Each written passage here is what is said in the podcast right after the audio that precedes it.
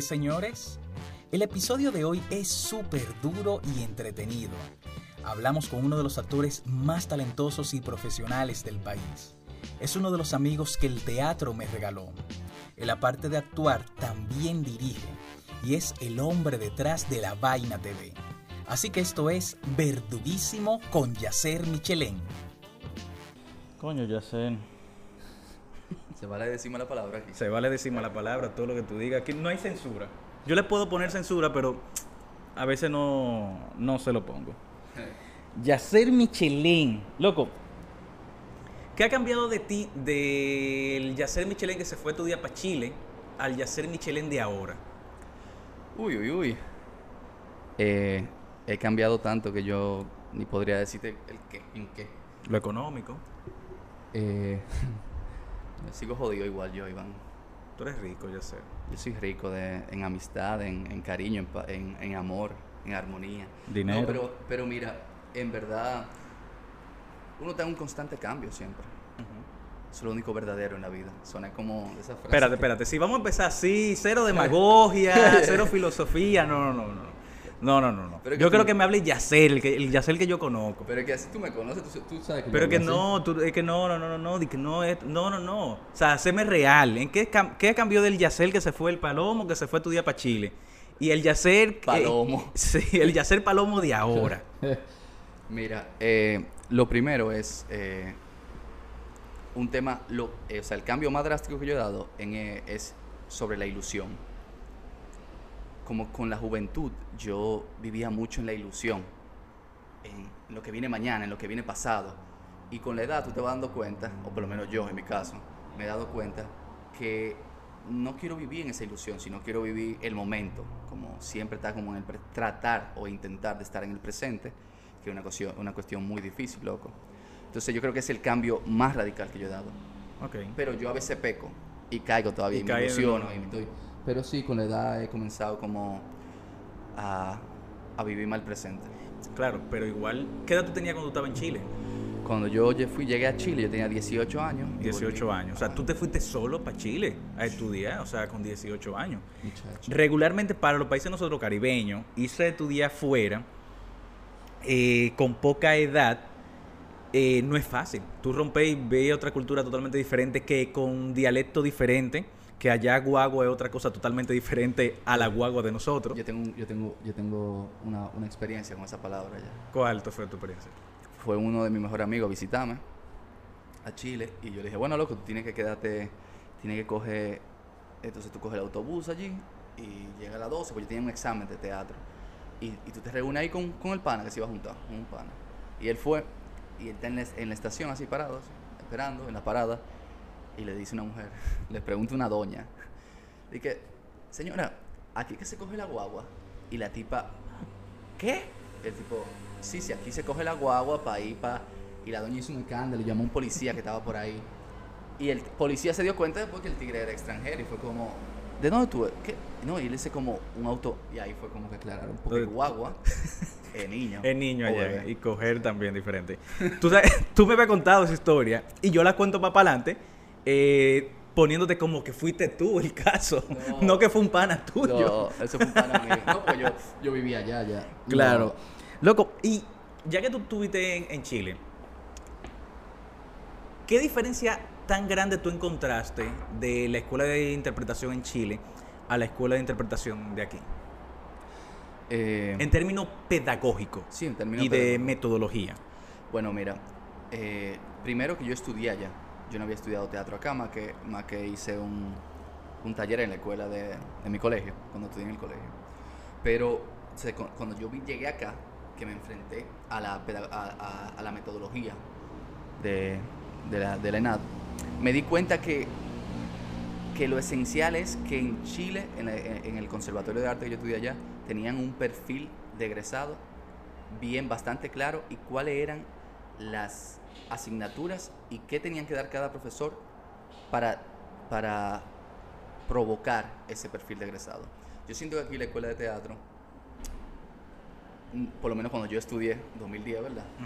Eh, no, cada profesor daba lo que le daba su gana, pero Sí. no, no en sentido como negativo, porque también porque hay muy buenos pedagogos ahí, en la escuela y muy buenos maestros, que yo Ujú. aprendí bastante, pero cada uno te tiraba para un lado, para su norte, y entonces tú sales de la escuela con muchas inquietudes, que, que eso es heavy también para uno, ¿verdad? Como investigar y, y- y profundizar más en, en lo que le interesa, pero tú no sales con un perfil de egresado. Entonces, si una escuela o una academia no tiene un perfil de egresado, ¿qué representa esa academia? O sea, ¿qué es lo que es esa academia? ¿Tú entiendes? No, claro, eso, eso siempre ha estado, porque igual cuando yo estudiaba, cada profesor, y dependiendo del nivel, tú salías, pero mielguina, pero es aquí, y tú llegas al segundo nivel, ah, no, pero aquello no es, es esto. Claro. Y al final tú dices, pero ¿para dónde voy? Claro. ¿Por cuál rama me voy de la interpretación? En el caso de la interpretación. Y más, pero vamos a poner mi escuela, Iván, eh, allá en Chile, en el conservatorio, sí había como que, ok, estamos claros. Al principio vamos con el ABC, que es eh, eh, a nivel de, interpretación, digamos. Esto. Primero vamos a pasar energía, después vamos a, a entender objetivos. Primero, acción simple, acción con, acción con obstáculos, bla, bla, bla. Vamos a pasar punto por punto. Después, en segundo año, vamos a realismo mágico, después realismo psicológico. ¿Cuáles son los puntos de giro? va? Después, en expresión corporal, te daban primero manejo del cuerpo normal y después, en, en segundo año, vamos a trabajar con. eh, ¿Cómo se llama esto? Con verbos activos, va- o sea, como que había como un orden, loco. Porque allá hay una cultura teatral No, claro, bastante grande que no, que no se tiene aquí. Y, y eso, ese era como el principal, como... Y cuando tú vuelves a Chi- de Chile, loco, ¿qué te motiva entonces a entrar a la Escuela de Bellas Artes? Bueno, yo, eh, tú lo sabes, bueno, No, no, yo no lo sé. yo duré, yo duré dos años solamente, eran cuatro, y me, me retiraron una beca, yo tenía una beca, me la quitaron, Te- ya, ¿Qué tú hiciste por allá que te la quitaron? coño, no sé, que, tú sabes que yo... No, ¿A qué hija de, de quién tú? Bregaste. No, loco, pero ¿por qué? No, no, mentira. Lo que pasó fue que yo no me fui con una beca de teatro. Yo me fui con una beca para estudiar filosofía, fue que yo me gané. En ese tiempo era la Secretaría de la Juventud que daba be- beca particular. Entonces había un- como una- un concurso y yo mandé ensayo, hice todas las reuniones que tuve que hacer. Me la dieron la beca. O sea, allá, cuando yo cuando iba a llegar al país, allá, a Chile, como tres semanas antes, me enviaron un correo y me dijeron, mira, la facultad de filosofía no abrió por falta de quórum para el primer año. Ok. Pero como tú estás, ya yo había hecho ensayo, había hecho exámenes, o sea, virtual en aquel momento. Y, o sea, por correo, van así. Y entonces, como me habían aceptado, me dijeron, vamos a cambiarte. O sea, tú puedes elegir cualquier carrera que tú quieras. Espérate, ellos te dieron la opción de elegir cualquier carrera, que eso no pasa. Pero allá, no en la Secretaría de la Juventud. Ah, ok, ok, ok. Ah, entonces, Ok. Yo le dije a mi mamá, mira mami, en verdad, yo no me voy a quedar aquí. De 18 años, yo voy a cambiar de carrera sin decirle nada a ellos. Entonces, obviamente, eh, fue muy mal de mi parte. Mi mamá estaba como, no, ya, sí, pero yo, óyeme, por lo menos me voy un año, no te apures, suelta eso. Yo lo que quería irme era. Entonces me, me fui, me cambié de carrera sin decir nada. Cuando mando los resultados al próximo año de que pasé y todo. Ya me habían aprobado la segunda, la segunda vez, el segundo año y me dijeron como, ¿y esto? Y no, y yo, no, lo que pasa, el tigre, ah, no, pues disfruta este año que el último, ya que estaba pago, ya estaba depositado en mi cuenta el dinero y vaina. Sí. Y yo como, bueno, está bien. Se duré dos años. Entonces, cuando llegué al país, obviamente yo no, estaba, no me sentía completamente formado. Y aparte, yo no conocía nada de la cultura teatral aquí en República Dominicana, ni conocía a nadie. Yo había hecho anuncios de niño, o sea, como muchos anuncios eh, comerciales, pero tú sabes que en- más en ese tiempo, teatro y televisión y, au- y audiovisuales no iban nada de la mano. Eso es ahora que, Sí, claro. que la gente de teatro estamos como entrando en ese universo. Entonces entré en la escuela eh, para conocer personas y también para seguir formándome, pero entré en segundo año. Ahí me, porque mi, mi pensum era, o sea, mi currículum era mucho más ah, eh, grande que, Que todo lo que se había pasado, el, que, lo, que Que- lo que tenía el currículum del primer año. que el que te- del primero y el segundo. Ok. Lo que pasa es que en ese, en ese tiempo nada más eran dos años en la Escuela de Bellas Artes. Ah, sí, verdad. Estaba- Estábamos en dos años. cierto. cierto. Entonces era mayor y yo le dije, bueno, entré en segundo año, segundo semestre, hice ese semestre y después hice otro año porque habían tres materias que sí me faltaban, que era como indumentaria, ilumi- eh, ilu- iluminotecnia, que me la daban allá en tercer año. Y, y ahí, hice, ahí terminé en el 2011 entonces. Ok, pero ¿cómo tú te enteras entonces de la escuela? Eh, bueno, a mí, a mí me ofrecieron llevarme a la escuela de teatro cuando yo tenía como 15 años. Una, prof- una profesora de... En la, había una asignatura que era literatura y entró una doña, una, una tipa ahí, que yo creo que yo que estoy seguro que era la mujer de la ex mujer de Reinaldo Disla. Ella entró así a la escuela, a- a- al aula. Eh, mira, estoy ofreciendo 20 puntos para esta ma- asignatura, al que se meta a hacer una obra de teatro. Y yo, "Eh". Y yo hice la obra y a ella le gustó muchísimo y me dijo, eh, mira, yo quiero que tú participes como del grupo de teatro. Y yo le dije a ella, bueno, sí, a mí me gustó, pero ¿cuáles días son? Y me dijo ella, son los martes y jueves. Y yo, ah, está feo eso, porque yo juego basquetbol los martes y jueves y yo voy a ser basquetbolista, yo no voy a ser actor, o sea, yo tengo un 14, 15 años. Tú querías ser basquetbolista. Ah, no, pero yo, yo era un basquetbolista profesional aquí casi. No, no, No- no. profesional en, porque en no tu pagaba. colegio, en tu colegio. No, no, en el colegio no, yo jugaba en, en el Mauricio Valle, yo fui selección del Distrito Nacional para representar, bueno, al distrito en, en el juego de Puerto Plata. Loco, pero yo no, tú no me habías dicho eso. ¿Y qué pasó? Pregúntale a Richardson para que tú la... Yo soy una estrella jugando basquetbol, o era una estrella, porque ya... No, Richardson es duro. Richardson, Richardson es duro. Una vez jugamos Richardson, Iván, creo que Pedro y yo. Loco, no pasamos 30 minutos y estábamos Pedro, Iván y yo tirados en el piso. Y Richardson, vamos, pero vamos a seguir. Como no, no- o sea, como el primer guandul. Coño, pero es que Pepe y- e Iván Mejía, Iván- no, Iván Mejía no, Iván Abad. Abad, son Las dos gente menos atlética que yo he visto en mi vida entera, yo creo, de que pasé ejercicio, pasé, pasé deportes. Pedro más, Pedro más. Pedro Pedro, más. más, que Iván. Pero bueno, para que la gente entienda, eh, eh, cuando Yacer, la primera vez que yo vi a Yacer, yo estaba sentado en la escalera de, de- de la Escuela de Bellas Artes. Yo no me acuerdo porque yo duré un tiempo dando clases allá. No me acuerdo si yo estaba dando clases todavía. Sí. No, no, yo, yo lo puedo decir. El primer día que yo llegué, Ajá. Eh, ahí en, en el conservatorio de, de- La plaza del la plaza conservatorio. del conservatorio, tú estabas sentado en la escalera que da para entrar a la... A, la, A Bellas a Artes. las- a Bellas Artes, Ujú. a las escuelas. Y tú estabas leyendo un libro ahí y yo me senté al lado y te dije, ven acá, loco, tú... Teatro, algo así. Tú me dijiste, sí, tú estabas leyendo un libro. O haciendo que leía un libro. Sabrás yo lo que estaba haciendo ahí si estaba... Déjame callarme. Y entonces... Yo, le, eh, yo leo pila, loco. Yo leo pila. Yo lo sé. Eh, entre tantas cosas. Entonces, Cuidado. cuando él me, él me, me dijo, sí, como con, con ego, dije, sí, yo... Loco, no Sí, fue con ego. clase Loco, aquí. oye, ha pasado pila de tiempo y tú todavía te quedas con eso. No fue con ego, loco. Y yo doy Fue que tú me interrumpiste en mi lectura.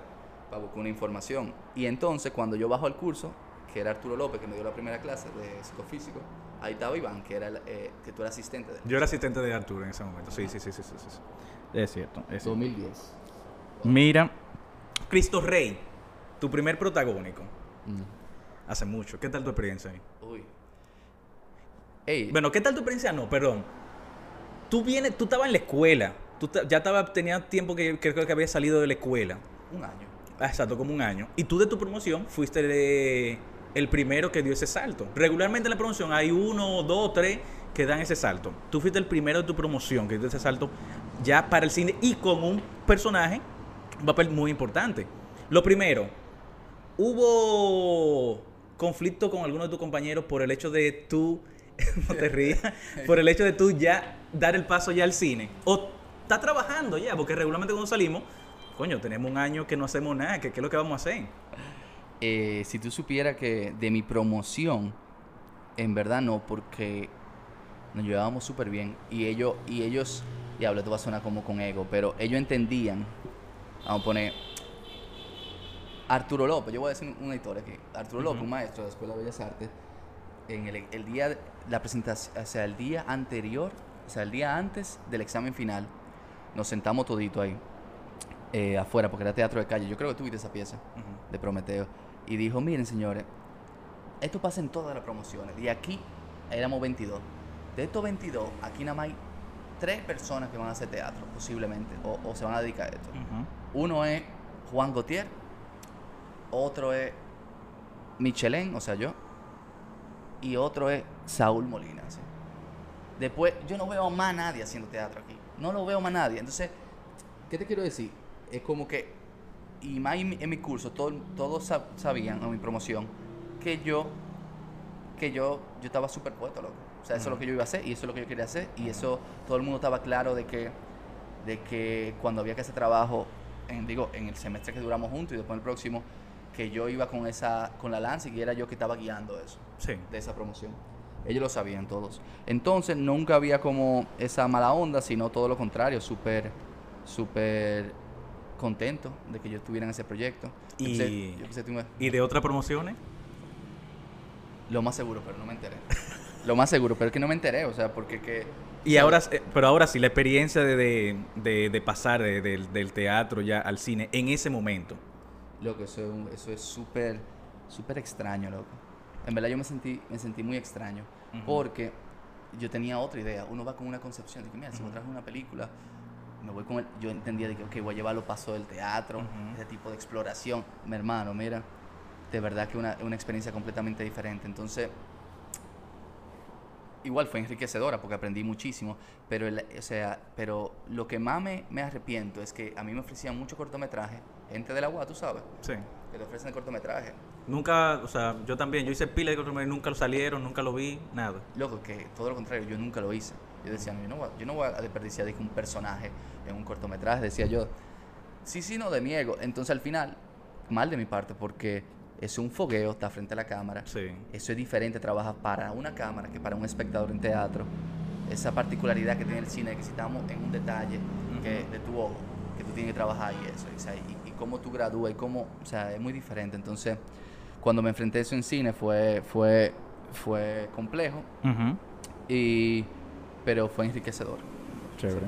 El hombre que cuida, todas las mujeres son iguales, El fantasma de mi novia, Un cuarto de Josué, La maravilla. Toda, esa película con papeles importantes, uno mejor que otro, pero bueno. De esas, ¿cuál fue la más complicada de hacer? Como actor. Eh, o sea, que como que todo proyecto tiene su complicación y también su, como su simpleza.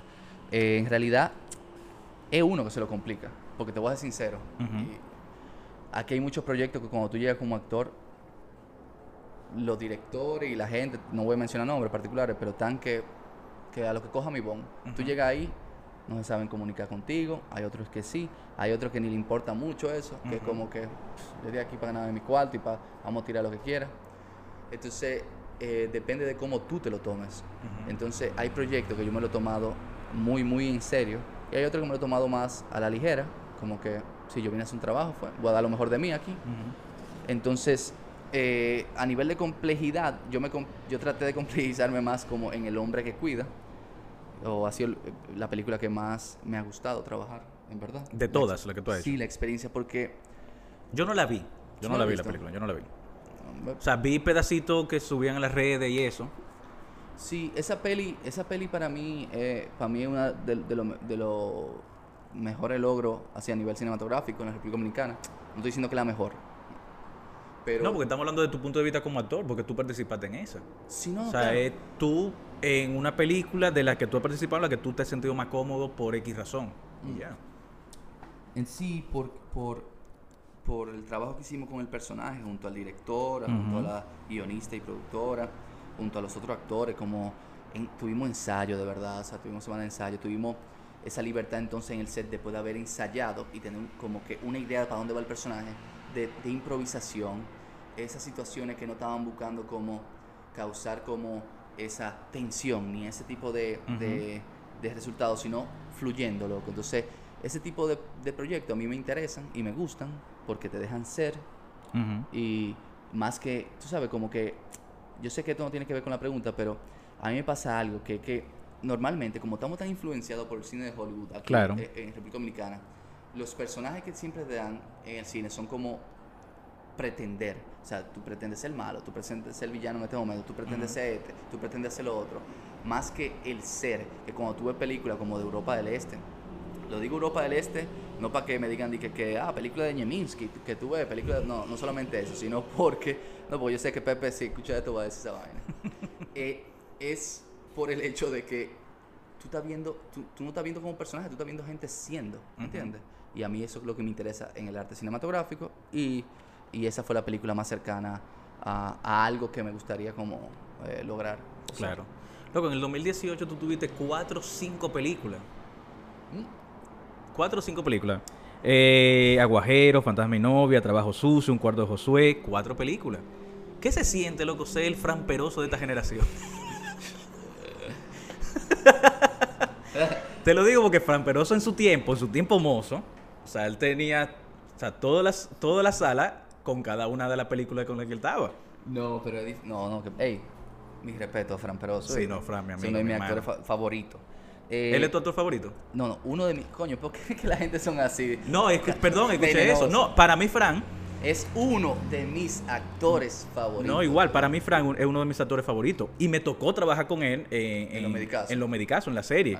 Y ahí fue que me gustó más él como actor, porque el tigre es un líder dentro de, de- de- del equipo donde, donde está. Y loco, te ayuda a pila, loco. O sea, no, no tiene el ego que muchos otros actores que han hecho menos tienen. Y también, no solo eso, también Fran tiene su... Tiene un ángel. Sí. Fran Peroso frente a una cámara, si rompe esa cuarta pared, es muy difícil. No, que, exacto. Que otros actores, como es difícil llegar ahí. Sí, es muy difícil. Un ángel, tiene un ángel. Loco, eh, en Pero ese no, año que tú yo- tuviste yo- cuatro películas, eh, creo que tú eres uno de los pocos actores que ha tenido tantas películas en un año, a excepción de Pedro, a excepción de Pedro, de Pepe Sierra. ¿Qué No, se siente, loco? Es que, es que tú dices que son un mismo año, pero que... O sea, el estreno, no, El no- estreno, no, o sea. necesariamente la realización. Exacto. Pero también eran personajes, vamos a poner... Yo tuve Agujero Negro, se no se presentó en el país, porque fue una película que yo filmé en Ecuador, que me fui a filmar, en el 2016. O sea, que salió en el 2018, se presentó en, en Festival de Argentina, en el Festival de Vaina. O sea, que aquí igual no se, pre- no se pudo eh, proyectar. Entonces, las, eh, el fantasma, fantasma de mi novia, del indio, yo hice un personaje ahí eh, que no tenía como tanta, tanto protagonismo. Entonces yo lo hice, qué sé yo, 2016, 2017 también. Eh, ¿Qué otra experiencia? Ah, sí, Trabajo Sucio se presentó ahí, que sí tenía un personaje como de los principales. y un cuarto de Josué. Y un cuarto Josué que también tenía un personaje como secundario, que salía como, o terciario, que salía en, en tres o cuatro escenas. O sea que, que mi presencia no era tan, tan grande en las películas, más que en Trabajo Sucio, que sí fue como que yo duraba la película entera eh, en ese proyecto. O sea que no, no, no, no, no entiendo, no entiendo de dónde viene ese... Loco, ¿cuántas películas tú has hecho? Yo he hecho, wow, eh, Un estimado, como 18, 19. 18, 19. Oh, sí. O sea, tú y Pepe van ahí, es una competencia que tienen. Eh, sí, pero, pero tal vez yo he hecho más que Pepe, pero con personajes con menos eh, presencia. Y peores que lo que han hecho. Mm, Mucho peor. Mucho- Pepe, oye, no, ey. Ey, el Pepe. Pepe No, el Pepe es duro, el Pepe es duro.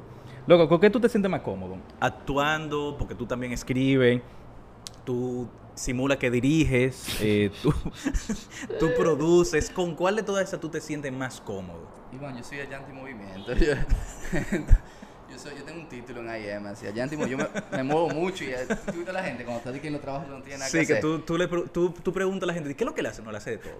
No, pero, muchacho, pero, me- pero, pero yo lo quiero contratar con... No, él hace todo. No, no, tú, tú viste a la gente en la oficina, diga, que tú, que tú lo veas así, mira. El tú- utility. Sí, no, yo estaba en oficina como cuando yo, cuando yo era productor en televisión, que yo veo como asistentes y, y, y coordi- y coordinadores que estaban por debajo de mí, que yo lo veía, dije que, que- dije, con la mano en la cabeza, como, y yo sabía que ellos no estaban haciendo Ahora, nada. espérate, eso se escuchó con ego. Asistentes y güey, que estaban debajo de mí. No había que decir que estaban debajo de ti. Lo que quería decir que estaban debajo de mí para darte a entender que ellos me estaban haciendo un allante y movimiento para que yo entendiera que yo estaban dije, trabajando mucho, dije, que, dije, que Ya. están consternados. Tú, sabes tú sabes muy bien de eso del místico y de... Claro. de- de- Pero con cuál tú te sientes, si te ponen a elegir o tú decides en un momento de tu vida, mira, yo lo único que voy a hacer es esto. Tú no tienes problema económico, no tienes ningún tipo de problema. Ok.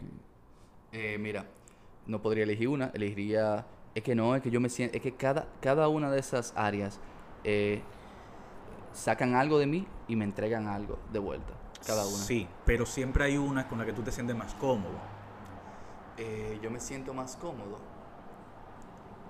Es que si me siento más cómodo, lo que yo se- sería lo que yo me he hecho, que actuar. Que tú me paras frente a una cámara y es como... ¿Cuál? bueno, y tú te sientes más cómodo. y me siento más cómodo. Pero, pero, eh, pero la dirección, no solamente en cine, porque eso es muy reciente para mí, audiovisual, pero como que en teatro también, o sea, como que el dirigir como proceso teatral para mí es la cosa como que yo, que más añoro y que más deseo. Claro, y siguiendo con, con lo del teatro, loco, ¿por qué tú no seguiste actuando en teatro? Yo lo único que recuerdo de ti fue La Ratonera. Y tú todavía, era- creo que era estudiante. Eh, ¿O no? Tú habías terminado. Yo había egresado. yo Tú habías había egresado, Ese fue sí. mi primer trabajo. No, yo hice... mi Como egresado. Sí, pues yo había hecho la obra de Juan María Almonte, Don Bosco, el apóstol Sí, de la juventud. yo, yo me salí de esa vaina. Sí, sí, Sí, sí, yo me acuerdo que te saliste. No, ahí estaba Richie, ahí estaba Pepe, Billy, Sí. gente. Pero aún así tú eres estudiante. Eh, Pero lo último que hiciste fue la ratonera. En, Lo que en- pasa es que dejé la vara muy alta y, y me dio como miedo seguir como... No, No, eso es mentira. encontré- Eso es mentira. Eso es mentira. Porque yo lo vi.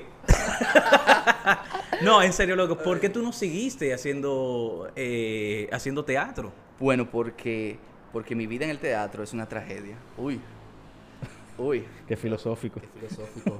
No, mira lo que pasó fue que, que cuando yo salí de la escuela y hice la ratonera, yo seguí, yo, yo seguí, yo estaba como, yo soy el hombre que ha estado en más procesos de laboratorio y que ninguno han tenido resultados finales, o sea, un resultado final. O sea, entonces, a mí en particular nunca me ha... Paréntesis, espérate. No, espera, espérate. Vamos, entramos en un tema complicado. En ese momento, obviamente tú creías en el proceso de laboratorio. Pero si ya un proceso te fracasó y un segundo proceso fracasó, ¿por qué seguir con el proceso de laboratorio? porque, porque no, no fracasó por ser un laboratorio, fracasó por circunstan porque hay muchas circunstancias en la vida que, que no solamente son de que, que del trabajo en sí, sino que tú necesitas dinero, tienes que salirte para allá a trabajar. Sí, pero si todo- otra persona se va del país y se cayó el proyecto. Claro, pero tú habi- eh, has escuchado experiencia de otro compañero que te han dicho, no, que estábamos en ese proceso de laboratorio, tenemos dos años montando la obra y que eso que y no se dio. Y, y, loco, estadísticamente, ninguna. Es muy pocas obras. Bueno, La Noche Justo ante los Bosques fue un proceso de laboratorio, fueron, fue un año pesado y salió, pero hay otros procesos con otros compañeros eh, que no se dan. Sí, pero, pero si yo hubiera, pero ahora y ahí viene, si yo hubiera estado dirigiendo ese proceso, lo más seguro, aunque se me vaya un actor, yo buscaría la forma como un laboratorio O sea, tú estás diciendo que el- él o la directora que estaba a cargo de eso no tenía los pantalones bien puestos para encargarse del montaje a pesar de que un actor se le fue y no poder cambiarlo. Eso lo estás diciendo tú. No, te estoy preguntando No, si es yo lo que así. estoy diciendo es, en el caso de que se me vaya un actor, que me pasó en procesos, que se iba un actor Ajá. y, y decían, bueno, pues entonces este resultado ya no va a salir porque en verdad era una energía en común que estábamos trabajando, pero en otros procesos fue porque yo me tuve que salir en una por cuestiones económicas y, y de, y como emocionales, Ujú. y en otro fue porque cayeron unos proyectos cinematográficos y fueron uno tras de otro, entonces Ujú. tuvimos que detener como seis meses y ya era como, mira, paramos seis meses, o no vamos a seguir. Pero en el fondo, después que yo salí de la ratonera, para contestarte tu pregunta, yo estuve en un, proce- en un primer proceso después de ese, que duré eh, casi tres años, como dos años y tanto, en el cual hice Cristo Rey en el medio de ese proceso. Y tuve que salir por cuestiones como económicas, que tenía que buscar un trabajo, que tenía que hacer dinero, y no podía. Después, duré un año y tanto sin hacer como teatro, y entré en otro proceso, el cual yo era muy joven todavía, muy inmaduro, y no, y no pude ser parte de ese, no, o sea, y no se, no se culminó ese, ese laboratorio por inexperiencia, eh, en el cual era yo, yo creo que estábamos Pepe, yo y Juan Gautier, y después Héctor Sena, el demo, que- Ujú. y yo terminé dirigiendo el proceso, pasaron alguna cosa, uno entró en una película, otro entró en otra película, yo entré en una película, creo que Pepe entró en otra, y se digue, como se, se disolvió un poco, ¿verdad? Ese laboratorio. Pero Ujú. también fue culpa mía, porque yo estaba dirigiendo ese proceso. Pero estoy hablando de 2013, 2014, perdón Claro. o sea, hace siete años atrás. Entonces, pero sí dio un resultado que fue un texto, ese, ese laboratorio. Por ese la- lado es como positivo para mí. Ujú. Entonces, después de ahí, entré, hice asistencia de dirección, hice luminotecnia en, una- en obras que tú participaste, Sí, en varias sí. obras que tú participaste. Que quería hacer... Tú estabas loco.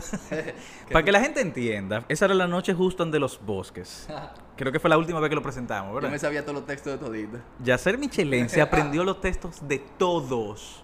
Y la- de Pedro, de Richardson, de, de míos y el desplazamiento. de- Y él estaba esperando que alguno se enfermara o que le pasara algo. Para él, de- "Bueno, yo puedo hacerlo. Ya él tenía medido hasta los vestuarios para ver cuál, cuál podía ponerse.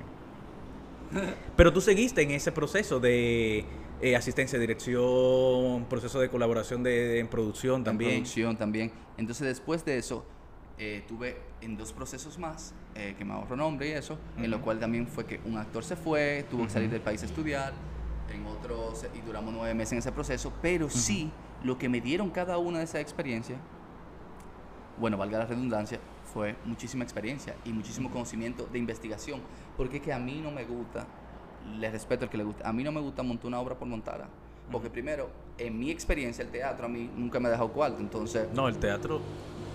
Ah, bueno. Hay bueno. gente que le deja Hay gente que le deja cuarto, es verdad. En mi experiencia a mí no me deja cuarto. Entonces, si yo no voy a hacer una vaina por cuarto, pues entonces lo voy a hacer por ganancia personal, o sea, Claro. y por crecimiento. Entonces, eh, que tú me des un texto y yo me monte do- do- eh, lo, lo monte en un mes y medio, dos meses y le demos para allá, a mí no me parece tan interesante y por eso siempre me han ofrecido muchísimos proyectos y yo le digo que no, gracias, porque es que no me interesa. Y yo soy honesto con eso.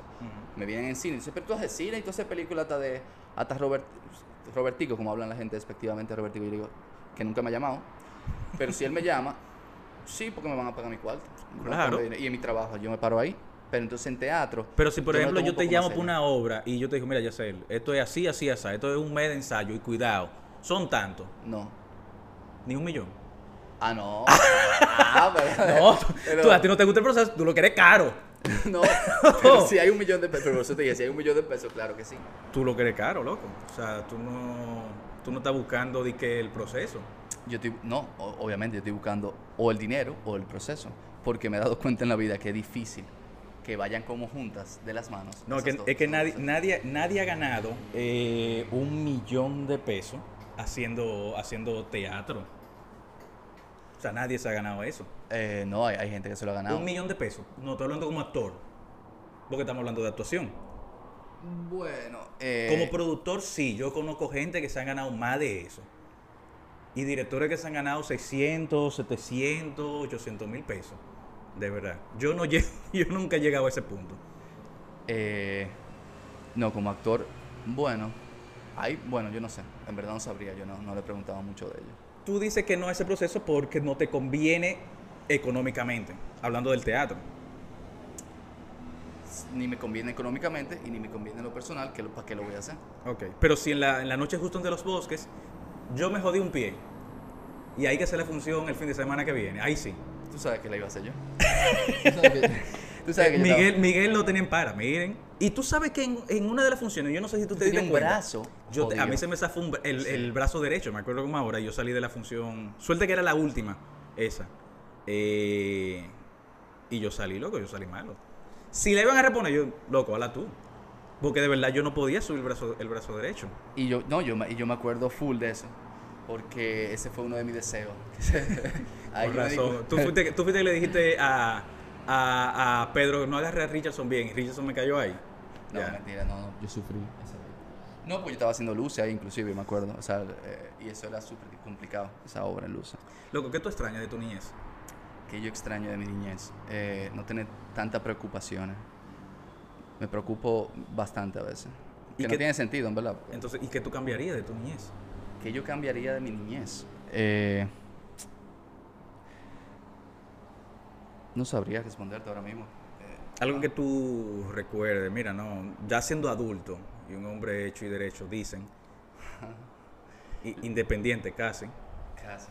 casi, Casi mente. No, Casi. Lo que pasa es que si yo te digo que yo cambiaría algo de mi niñez hasta un punto es que no estoy conforme con lo que yo soy ahora mismo, ¿verdad? Porque son una serie de circunstancias, cada circunstancia y cada experiencia me llevó a ser quien yo soy ahora, que tampoco es que soy como que lo más heavy del mundo, pero, o sea, yo soy un mamagüevo a veces.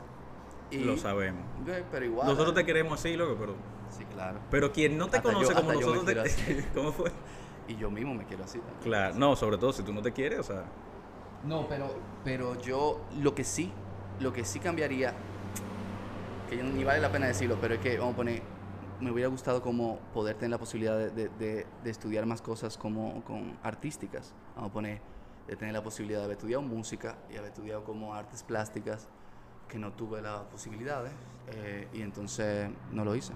Entonces mi hermano, que era músico, ¿qué es? Porque no se ha muerto. que es músico, sí. Entonces a mí me daba como ese miedo de decir como eh, que dijeran como, mira, ¿usted quiere parecer a tu hermano? eh?". Entonces yo solté eso. O sea, yo tenía una Pero guitarra. había, inclusive- ah, o sea, hubo ciertos conflictos con eso, porque tú eres el menor. Yo soy el menor. Exacto. Eh, tú, o sea, tú y tu hermano, porque ya él tenía cierto estatus ya en lo audiovisual y cosas, eh, tú tenías esa cosita por dentro del hecho de que no te comparen con tu hermano. Eh, Porque regularmente uno lo tiene, por ejemplo, si el padre de fulano hacía teatro, concho, que lo comparen. Claro, no porque como él estaba directamente a la música, era verdad. Y cuando yo me fui a estudiar teatro, eh, y cuando volví al país, él se fue para Japón. Entonces yo comencé mi carrera artística ya estando en Japón. y él duró cuatro años ya. Cuando él llegó, ya cada uno era como, era ya ser Michelin y Alicia Michelin, o sea, como que no había como esa conexión directa. Y más Sí. también que esas áreas no estaban tampoco, no había como una, no había algo que, la- que lo atara, de que el teatro y la música en particular, ¿entiendes? O s- bueno, sí, sí lo une, loco. O sea, No, no, no estoy diciendo que no lo puedo unir, sino como que eh, esa clase musical, o sea, ¿verdad?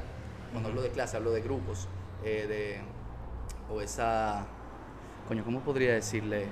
Ayúdame con la palabra ahí. Ese, ese ámbito musical no tenía, donde él, donde él participaba, que era como rock alternativo y como trip hop, no tenía casi relación con lo que tú querías hacer en teatro. con lo que yo quería hacer en teatro. No, con el teatro en sí, loco, porque como que con la gente que trabajaba en teatro no estaban ligados a eso. Ujú. Muy pocas personas, o sea, Ujú. muy, o sea, se pueden contar con los dedos de que Badir González, ¿verdad? Exacto. Simó Sí, sí, sí. y ya. Ya, O sea, es verdad, es o verdad. sea, Exacto. de ahí, Iván, que intentó ser músico una vez en su vida. Y sigue intentando siendo Sí. músico. No, él puede que sigue. No, no, no, él me mostró una vaina que tú dices, pero ¿por qué tú sigues haciendo? Si tú sabes que tú no puedes. ¿Por qué tú forzas? Yo soy de lo que no hay que forzar las vainas. Mira, la vainita. La vaina. La vaina. la Eh, vaina TV. ¿Cómo surge la vaina?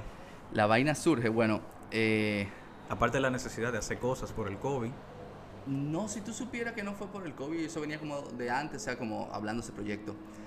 La vaina surge, eh, a mí siempre me ha gustado el humor, ¿verdad? Sí, sí, sí. O sea, siempre, o sea, como que, y yo siempre como que, como que nunca he entendido como el humor que hacen en- como en el país, ¿verdad?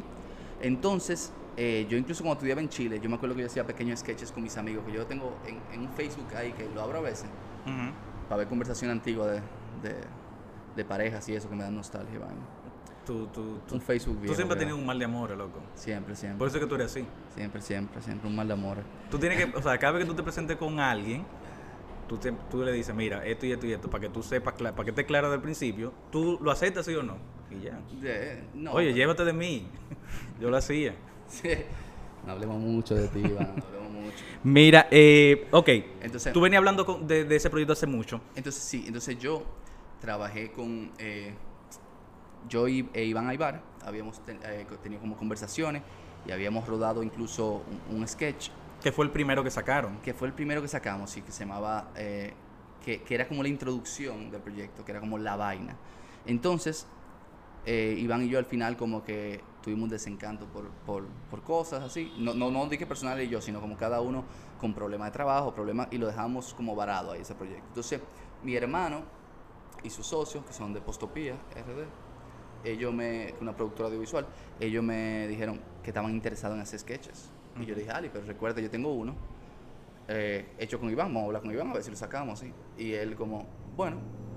Y entonces mi hermano comenzó a darle forma al proyecto con Kelvin Liria y, de- y con Beto Familia, que es el que hace el personaje de Fahrenheit.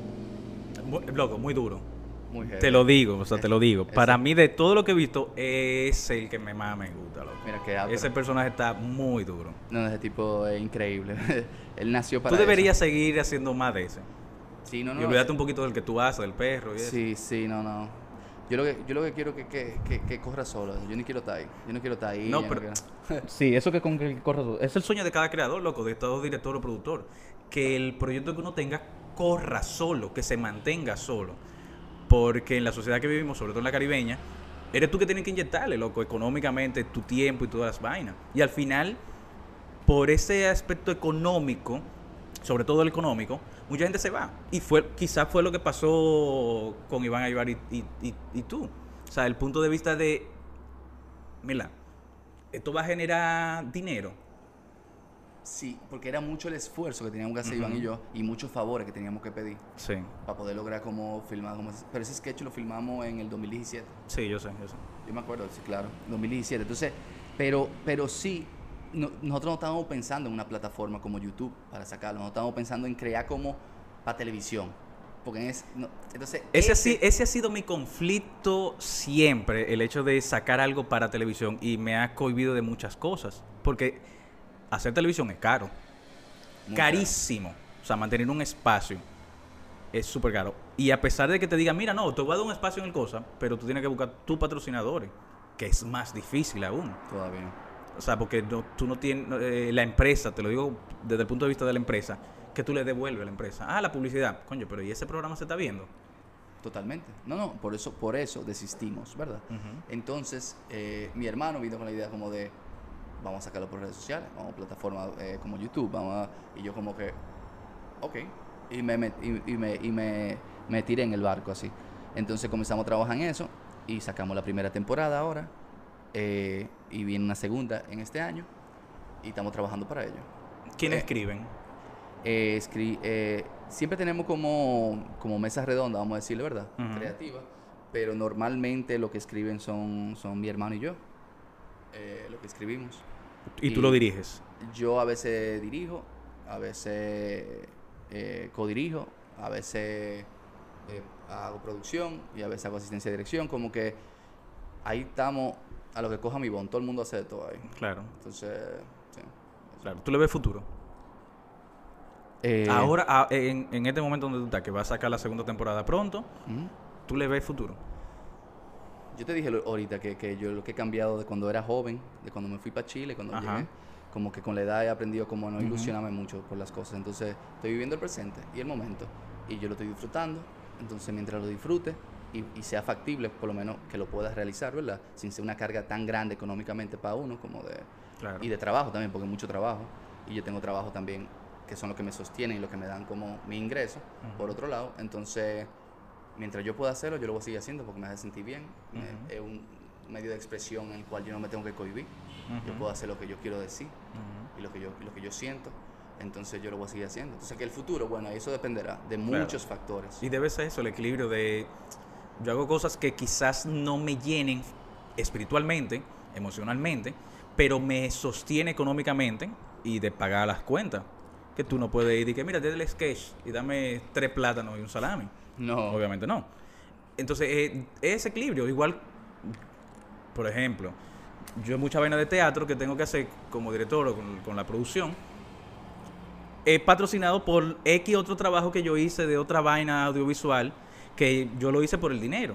Pero yo cojo la mitad de eso y lo inyecto en la, en la obra de teatro y debe ser eso, Sí. que es lo que te llena. Y eso, bueno, y eso es lo que hic- hicimos con la primera temporada. No puedo decir que hice, sino que hicimos porque es un equipo. Claro, O sea, si fuera por mí solo, no se da ese proyecto. claro. Y, Entonces- o sea, van a seguir la misma línea eh, de, de la primera temporada. Tienen Sí. que dejar el reino animal. Ese, No, eh, e- sí. ese sí tienen que dejarlo, loco. Sí, el reino animal sigue como, como, como una sección, vamos a decir, ¿verdad?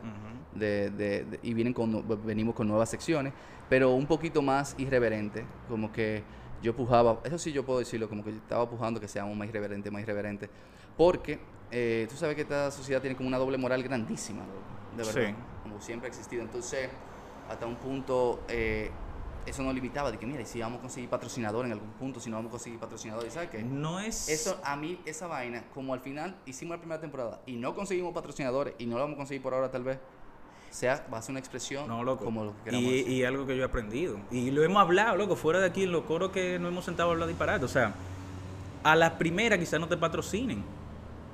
Quizás en la segunda, en la tercera. Pero con la constancia va a llegar. Ahora, lo han buscado también. Ese es otro punto. Todavía no, no, todavía no hemos buscado. Exacto, o sea, eh, eh, eso. Yo no, me, yo no me siento a hacer algo eh, sin yo por lo menos tocar puerta. Escuchar el no. Pero yo te voy a, yo te voy a decir cosas, yo no voy a decir nombre, pero de dos personas me han dicho a mí, ya, que trabajan como en cuestiones como de publicidad y eso, y uno fue como para ver si me conseguían como, ¿cómo se llama? Eh, como, como si yo representara marca y vainas así. Me han dicho como microinfluencer, influencer, con micro, ¿verdad? Pues yo no soy un influencer. eh, como que miela, ya sé que con eso de la vaina es difícil, loco. Porque la gente está mirando ahora como, como que, miela, ¿y con qué va a saltar él? Se Pero va a sacar, con- se va a sacar vos, en- Tú lo puedes decir huevo. se va a sacar el huevo en, en- en- Pero es por la doble capítulo. moral. Sí. Porque, ajá, es humor. Es un tipo de humor, realmente. tipo de humor. Pero bueno, ¿con qué tú sueñas, loco? O sea, que es un sueño que tú dices, mira, esto yo lo tengo que cumplir de aquí a 10 años o menos. Ay, mísero de mí, ay, infelices. A curar cielos pretendo, ya que me... ¿Te imaginas? Y los sueños, sueños son. Sueños son, Calderón de la Barca. sí. No, loco, en realidad yo sueño con no tener sueños. Me parecí como a Carlos Castro. Yo sueño con no tener sueño, Iván Mejía. No, loco. Coño, te va a poner Eh. como esta gente de que ah, hablar disparate y vaina. No, no, loco. O sea, cuando yo me refiero a un sueño que tú dices, mira, es una meta que yo tengo que cumplir. Eh, Yo sueño con, con hacer tal vaina. El término soñar, o sea, olvídate del sueño, del, de, de- de- Coño, loco, es que yo, yo estoy haciendo lo que yo quiero, lo que yo quiero. O sea, yo, yo trabajo en lo que yo deseo. Yo vivo de lo que yo deseo. Entonces, eh, que quisiera hacer otro tipo, unos proyectos de que más, eh, más sádico y proyectos como que personales, personales míos. Sí, como que yo quisiera realizar un- un- un- una película eh, de mi autoría. Porque yo dirigí una película ahora, que fue, pero fue un, director contratado, ¿verdad? Y me encantó y fue la mejor, una de las mejores experiencias que he tenido Ujú. de aprendizaje y de todo. Pero tal vez yo quisiera hacer un proyecto que yo escriba, o sea, llevar un largometraje eh, de mi puño y letra y de, y de mi concepción, así de cero. Ujú. Pero después de eso, loco, en realidad yo hago, yo estoy haciendo lo que yo quiero, en verdad. Mejor y peor experiencia en el teatro.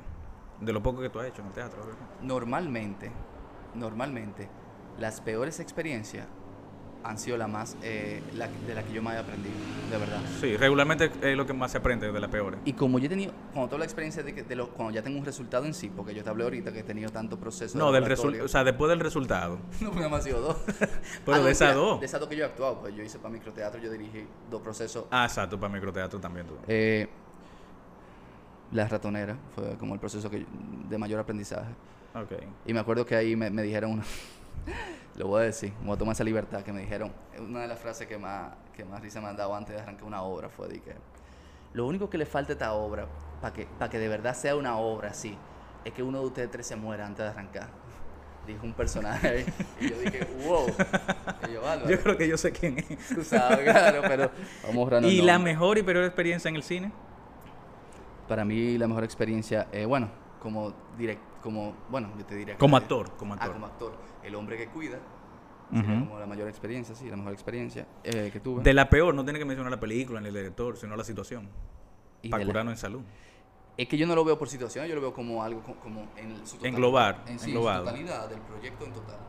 Entonces, eh, la peor, a ver. No, yo no voy a decir. Pero la situación, loco. O sea, la situación, porque ajá. Bueno, mira, es que. No, es que son muchas peores, no puedo decirlo porque. Pero una, loco, una, Eh, es una. No, loco, mira, cuando tú sientes que tú te está en, que me en una particular que me entregué como al 110% del proyecto y, y como que no cuajaba con, con la producción en sí, ni con, ni con la dirección, ni con lo que estaban esperando de, de la película. Yo tenía otra expectativa, me habían vendido como otro sueño, entonces, y yo me entregué loco así en cuerpo y alma, hice un trabajo como sadiquísimo, y al final, ni incluso ni el resultado fue tan bueno mío, en particular, ni el proyecto en sí fue, no fue malo, fue súper, fue como heavy, pero, pero en lo personal fue como, yo lo vi, yo como, men, pero yo, yo he llegado a, a sets que yo me leí el guion tal vez eh, una vez en mi vida solamente, y el resultado me, fue- me fue mejor a mí como, como actor, digo, Ujú. no sé, como mierda. Eso. Claro. Loco, con una sola pregunta. ¿Qué te apasiona? Una sola respuesta, perdón. ¿Qué te apasiona? Crear. ¿Qué te Es hace- muy- Es muy genérico, en verdad. Es como que No, muy- porque ajá. Eh, wow, ¿qué me apasiona? Actuar, loco, porque es lo que tú haces. ¿No te apasiona actuar? Yo hago muchas cosas, yo no, porque yo no... Es una de las vainas, de que tú eres, tú eres actor, no, yo soy un ser humano, yo hago muchísimas cosas, si a mí me quitan la actuación yo voy a seguir Sí, vivo. pero a todo ser humano algo le apasiona. Y, y si te apasionan tantas cosas, así, diferentes cosas. Pero una. No, tú, espérate, ¿por qué que tú te complicas la vida? Yo no me complico, pai, pero es que, es que tú no puedes decir de que, que, o sea, de que, ah, que tú eres sociólogo. Ah, ah, pues si tú, tú- tú No, loco, por, por ejemplo, a mí me sea, apasiona fregar. Fregar me apasiona. Ok, a mí me apasiona eh, crear, entonces, Ok. vamos a dejarlo ahí. Tú ves que es fácil. ¿Y qué te hace feliz? Todo eso yo lo voy a... Diablo, tú me vas a poner dita Wow, pero- pila. Sí, edita pila. Porque Diablo, esas loco. preguntas así como de, de María Cela Diablo, loco. Esas preguntas son como de, de Yana Tavera. de- No, loco, son vainas... O sea, yo no sé qué te hace feliz a ti, loco. Eh, A mí me hace feliz la paz. Tener paz me hace feliz. Pilas de feliz. ¿Tú quieres que te diga eso? sé, loco? Eh, ¿Qué me hace feliz? A mí me hace feliz cuando estoy como en paz y armonía. ¿Y qué te molesta? Me molesta cuando me repiten mucho las cosas y me molesta que me toquen la espalda cuando la tengo sudada. Si yo estoy sudado con un t-shirt que, que vengo de correr y la gente como mi hermana, tú- tú como mierda, loco, pero ¿qué es lo, qué es lo que está pasando aquí? Tu sonido favorito. Mm. Mm. No me. eh, Tú no tienes un sonido favorito. sí, en verdad sí. El sonido del mar. no, mentira. Eh, el silencio. Tu palabra El, ey, favorita. el, el silencio es un sonido. En silencio, un sonido. Te lo- en el pentagrama te lo ponen como. ¿Y tu palabra, El favor- tu palabra favorita? Es una mala palabra, sí. Ah, que po- mala- de- no, no mala palabra. No, no, no. O sea, vamos a poner la mala palabra y palabra favorita. Sí, porque no existe tal cosa como mala palabra, Iván. Eso, eso es una vaina que, que, o sea, las palabras son palabras Son palabras, pero hay algunas. que vienen que atada, que eso depende de la intención que tú le des. Porque yo te puedo decir a ti, diablo, mamá, huevo, yo te amo a ti. Yo no Pero es, en ningún pero, pero, ofendiendo pero, nada. ok, pero no es, no es una palabra que tú vas a decir que, ah, dirigiendo una empresa, váyanse mamagüevos todos, buen día. Ah, no, pero entonces ahí caemos. Lo que pasa es que las palabras. Entonces, con la intención que tú le das, es la intención, porque oye otra cosa, tú que, lo, que eres actor lo sabes, las palabras son palabras, el texto es texto, depende con las intenciones que tú le des. Porque plátano es el nombre vulgar del plátano. sí. Eso tiene un nombre científico. Pero tú te sabes el nombre científico. Eh, no, de ese no. No, y por eso el vulgo. Y entonces cuando te dicen mamá huevo, es lo mismo que tú yo te dijera a ti como eh, que tú ah, vas, vas a hacer una felación. Tú vas a mamar, a mamar un huevo. O tú Está vas a hacer una bien, felación. loco. Yo todo eso y yo hay lo entiendo. contextos, y hay contexto. Cuando tú le dices una Pero jeva- hablando del Y contexto- cuando tú le dices una jeva, di que, mámamelo. Está bien, pero hablando del contexto, tú mismo lo acabas de decir. Dentro del contexto que estamos en nuestra sociedad, en República Dominicana, mamagüevo es otra cosa diferente a mamagüevo en otro lado, loco. Pero si tú estás en este contexto de aquí, Sí, pero por porque tú no le vas a decir a una tipa de que quiero, quiero que me, qué sé yo. Yo tengo eh, amigos que se lo dirían así. Le dicen Yo conozco personas que, que que hablan así. ¿Tú crees que es posible que tú me... ¿Tú crees que es posible que, que tú me hagas una felación en la mañana a las felación. 7 de la mañana con tal de que yo me venga a las 7 y 10? No, loco. O de que quiero penetrar tus entrañas y to No, loco, o sea, quiero metértelo. O sea, a- en, en nuestro contexto. Bueno, yo soy en una nuestra jeva. Si yo sociedad. fuera una jeva, Pero tú no eres jeva, estoy hablando con o si yo fuera un hombre eh, homosexual y a mí mi, un- mi pareja o una gente que está ligando conmigo me dice a mí, tú podrías penetrarme, por favor, digo yo, pero... O tú me, pues, me darías una... fe- O sea, Loco, pero tú te estás yo. contradiciendo. No, no. Di- o sea, está no me- ¿cuál es tu palabra favorita? Y la palabra favorita, punto. Pero ¿para qué tú quieres saber? Loco, me interesa saber cuál es tu palabra y, palabra y mala palabra favorita. Mi Olvídate ok, de que yo diga palabra. mala palabra. Sí, bien, ok. Mi mala Dentro palabra del contexto es- social que estamos, sí. en- Es, es rapa tu madre, así. Tú te igual que Pedro. Rapa tu madre. No, o Pero tú. no, ah, no, mentira. Eh, A Pepe le gusta mucho como yo digo, hijo de perra. Hijo de perra. Pero, y, es- y mi es- palabra. pero y te mi- gusta porque los tigres, la forma en que los tigres lo dicen, porque rapa tu madre. De, la, la Claro. persona, de las personas que lo dicen en, en los videos y la vaina, con el gusto que lo dicen, Claro. por eso es que llama la atención. Sí, o, o hijo de perra. Oye, perra. Y, y, del- y mi palabra eh, favorita sería. Eh, ok. Está bien, loco, este, este, este ha sido el más complicado que yo he hecho. Diablo, loco. Me va a poner a editar. Mira, ¿cómo tú estás en improvisación? ¿Cómo yo estoy en improvisación? En improvisación. ¿Improvisación de qué? Improvisación. Pero- De lo que sea. Improvisación. Yo pues, no. Tú eres bueno en improvisar. Depende del. Depende. Depende del Siempre contexto con social de donde estemos Depende, también. depende de lo, en lo que tenemos. Claro. o Tato, sea, mira, yo tengo cuatro opciones aquí. Vamos a improvisarlo. Yo tengo cuatro opciones. Yo te voy a dar la las opciones y tú vas a elegir la opción que tú desees. ¿De acuerdo? Sin embargo, dependiente de la opción que tú desees, yo voy a elegir lo siguiente. Wow, tú tendrías que repetírmela todita, pero pero porque no me acuerdo de ninguna. Pero, Y- y- pero la- tú no la- actor, lo que es la memoria tuya. eh, bueno, imagínate. Falla. Le da. Por eso soy tan malo. Eh, vamos con Lo dijiste la, tú, no lo dije yo. con la primera. Con la primera. Enano. Esa es la palabra. Enano. Ok. ¿Tú estás listo? Ok. ¿Seguro que tú estás listo? Creo que entendí. Vamos a ver. claro. 3, 2, 1. Improvisación verduga. ¿Tú te has tirado algún enano? Y yo tengo que responder con una pregunta. Pero maldición. Loco, sí. ok, ok, dale, dale, dale, dale, dale. Mierda. Ok, repítela, repítela, no importa. Tú sedita. ¿El enano de la esquina te lo metió? ¿Para qué tú quieres saber si el enano de la esquina me lo metió? Es una pre- Yo le respondí con una pregunta. Pero sí, pero Dios mío, loco. Ok, ok. Es que tú eres muy lento, improviso. Pero espérate, porque me dio risa, no me puedo reír. Porque eso, es de- esa es la improvisación. Ok. Y el enano te dio duro.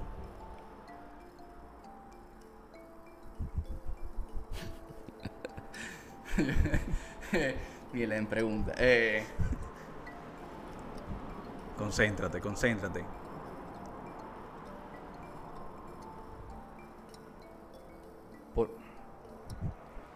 Coño, qué difícil, Dios mío. Porque que yo quería, yo, yo quisiera como seguir el juego de forma diferente, Ya, pero en pregunta tengo que responder. Tienes que responder mi pregunta. ¿Cómo fue que tú dijiste? Ah. ¿Quieres empezar de nuevo? Vamos a empezar de nuevo. Diablo, loco. No, mentira, seguimos ahí, seguimos ahí mismo, seguimos ahí mismo, seguimos ahí mismo. Loco, tiene que ser más teatro. Porque Sí. Vamos de nuevo. Ok, 3, 2, 1. Improvisación verduga. ¿Tú conoces el enano Pirulo? El que se lo mete por el culo. Pirulo te dio duro. ¡Wow! es que, es que. Ay, ay, ay. Loco, yo no voy a cortar esta parte, yo lo voy a dejar así. Déjalo así. Pirulo, Pirulo te dio duro. Es que tú estás pensando en la respuesta En la original respuesta, sí, de la formular. pregunta para formular, Sí. formular otra pregunta. Sí, Ser espontáneo, loco, esa es la vaina de la improvisación. Vamos a darle. De nuevo, empezar. Vamos a empezar de nuevo porque. ¿qué? ¿Tú no quieres cambiar de opción? Vamos a cambiar no. de opción. Ok. Ok, está bien. Yo te voy a dar la, la- la palabra. Esta sí tú vas a tener que, que editarlo o, o repetirme como 100 veces la vaina. Vamos a darle. Fluye, loco, fluye. Dale, dale. Ah, déjame ver cuál de todo te pongo. te lo voy a poner extremadamente fácil, loco. La, la cosa te voy- que te voy a decir. Plátano. Mm, plátano. Plátano. Un plátano. Listo. Ok. Ok, 3, 2, 1, comienza. Improvisación verduga. Pero antes que todo, mi pregunta es: ¿ese plátano lo vamos a vender como, como un plátano? Sí, no, pero como un plátano. No, Iván, ¿por qué no me digas como tú quieras? como un plátano. plátano, ¿el plátano para qué se usa? No, papi. ¿Pero no, para qué se yo usa el plátano? eh, el plátano se come. Se come para comer. O sea, tú no lo vas a vender para comer. Sí, no, no, no estoy hablando de eso. Tú quieres que te lo venda como un platanero. Aquí tenemos el plátano que estamos. Oh, 3, 2, 1. Improvisación verduga. ok, pero una pregunta. Eh. Iván, pero no te pongas. Oye, vamos. ¿Tú estás nervioso que están ellos aquí? Sí, estoy nervioso, estoy nervioso, en verdad. ¿A ti no? No, no, no, qué va, qué va. Dime. El COVID que me tiene así a mí. Ok, en 3, 2, 1. Improvisación verduga. ¿Te has levantado por la mañana y te has sentido solo? ¿Te has levantado por la tarde y te has sentido con ganas de ir al puente seco de la 17 y lanzarte? ¿Te has despertado en la noche sintiéndote violado y con ganas de acercarte a tu madre y llorar en su pecho? Pues este producto es para ti. Tenemos el plátano. Sí, señoras, el plátano. El plátano. P-L-A-T-A-N-O-O-O-O. Aquel que te cuida, aquel que te entiende, aquel con el que puedes hacer miles de cosas y no solo una.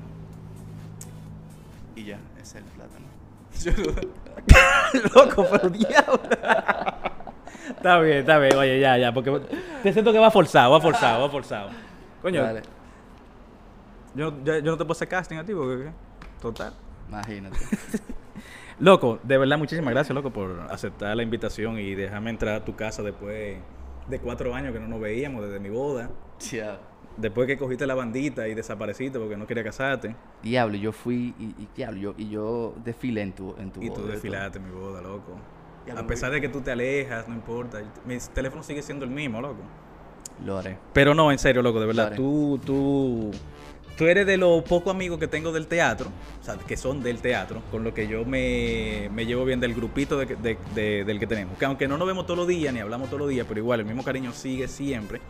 Y tú eres un tigre fajador, loco, a pesar de, de todas las vainas que nos decimos por fuera, eh, pero toda esa vaina es en, church, en chercha. Y con todo lo que tú estás haciendo y lo que va, vas a hacer más adelante con, con los proyectos, ya sea en teatro, en cine, con la vaina. O sea, tú eres clarividente. Pero si tú me dejas terminar, loco, te estoy, te estoy alabando. No, porque tú me estabas tirando que yo no improviso, pero yo te puedo improvisar.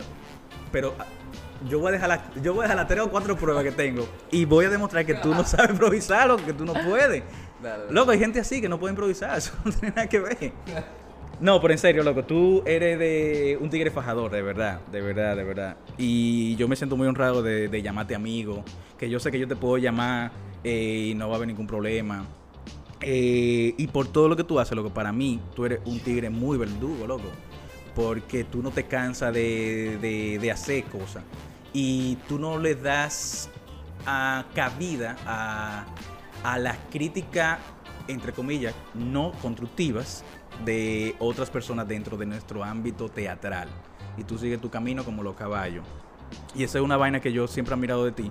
De, de que tú sigues sin importar, eh, a pesar de que otra gente te, te dijo, como el caso de la ratonera, y tú seguiste haciendo la función y eso no, no influyó en el resultado actoral que tú tuviste en ese momento, por lo menos en la función que yo vi. Y como director igual en, en- en las cosas que hiciste en microteatro, en, con las colaboraciones que hiciste con Pedro en, en la obra que él dirigió eh, de Sin Zapatos, y tú estás bien enfocado y tú eres de los pocos que quedan de que crees mucho más en el proceso que en el resultado, loco. Y eso es de admirar, sobre todo en una sociedad y partiendo del contexto que tenemos, porque te encanta hablar del contexto sin situarte en nuestra sociedad. eh, es bien chulo, loco. Y por eso tú, tú eres un verdugo, de verdad.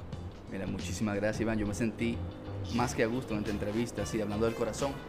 Primero porque siento igual que tú, me siento igual que tú, que un, eh, un amigo.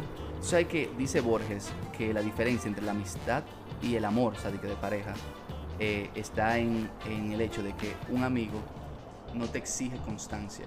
Claro. Un amigo tú puedes durar seis meses y cuando lo vuelve a ver como si fuera como si no hubiera pasado no hubiera pasado ni dos días se abrazan se comentan todo en cambio cuando tienes una pareja y duran seis meses sin hablar hay problemas y vienen como la exigencia del tiempo de que tú no me dedicas tiempo. Claro. entonces por ese lado yo te considero un amigo. Yo puedo durar años sin hablar contigo cuando te vea va a ser como Como que no pasó. como que no pasó. No, y, y- y ha sido así, igual con, con Pedro, con Richardson, Iván, que quizás yo lo vea mucho más que a ti, porque bueno, con Richardson soy el padrino de su hija, por ejemplo, eh, y, y con Iván, pero igual el cariño sigue, sigue siendo el mismo de, de Claro. nosotros cinco. No, y, y también eh, me sentí muy contento con la entrevista loco en verdad Loco, bueno. La única parte que me molestó fue la de... ¿La improvisación? de- la del, sí, la de la pregunta, porque, porque en verdad yo quería responderte cosas. Yo te iba a decir sí, que el, te, el no te dio duro y yo por el culo. Entonces vainas, como, eran como vainas que quería como... Pero, es, pero ahí mismo tú lo, tú lo hubieses respondido. O sea, por- culo, claro. porque él es prendiendo la intención con la que tú Claro. le digas. Es verdad. Tú ves. Loco, muchísimas gracias. man. Te quiero, loco. Igual, mano, igual.